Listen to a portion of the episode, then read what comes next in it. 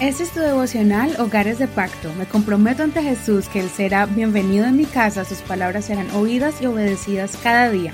Mi hogar le pertenece a Él. Julio 23. Espíritus servidores. Hebreos capítulo 1, verso 1 al 14, versión Reina Valera actualizada, 2015.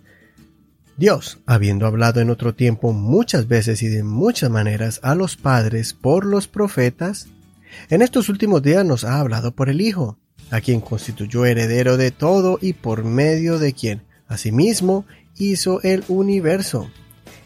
Él es el resplandor de su gloria y la expresión exacta de su naturaleza, quien sustenta todas las cosas con la palabra de su poder. Y cuando hubo hecho la purificación de nuestros pecados, se sentó a la diestra de la majestad en las alturas.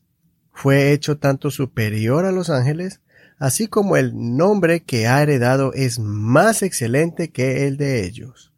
Porque a cuál de los ángeles Dios dijo jamás, Hijo mío eres tú, yo te he engendrado hoy, y otra vez yo seré para él padre y él será para mí hijo. Otra vez, al introducir al primogénito en el mundo, dice, Adórenle todos los ángeles de Dios.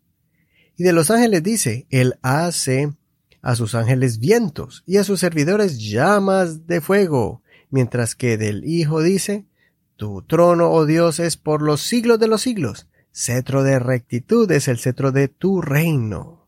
Amaste la justicia y aborreciste la iniquidad, por lo cual te ungió Dios, el Dios tuyo, con aceite de alegría más que a tus compañeros. Y tú, oh Señor, en el principio fundaste la tierra, y los cielos son obra de tus manos.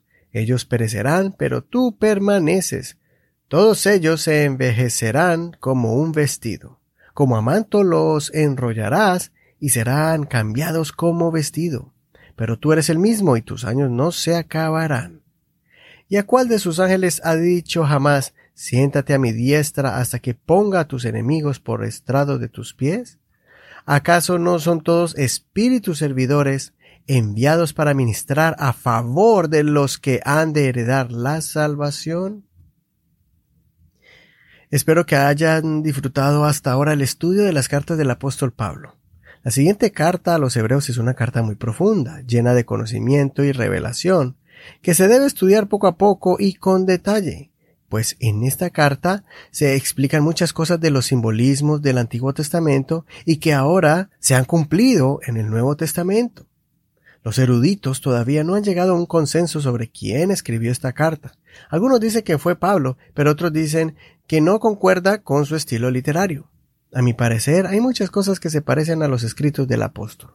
Lo importante aquí es darle gracias a Dios por el escritor, que nos dejó muchas cosas claras en cuanto a los propósitos de Dios desde el principio para nosotros ahora en este tiempo.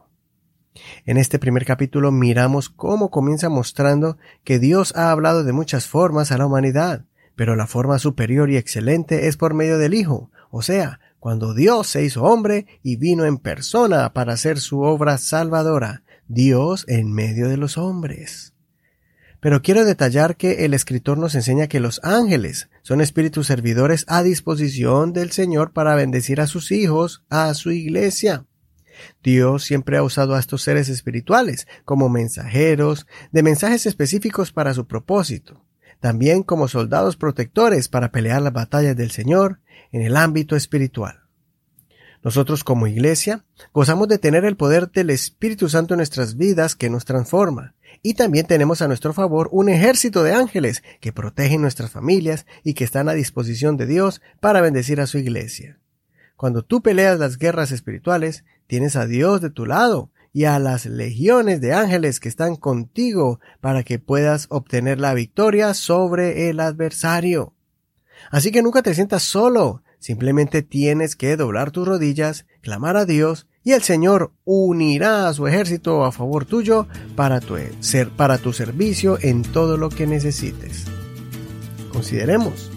¿Estoy consciente del ejército celestial disponible a mi favor para cuando necesite ayuda? Soy tu amigo Eduardo Rodríguez. Que el Señor Jesús escuche tu oración y envíe ángeles cerca de ti para ayudarte y bendecirte.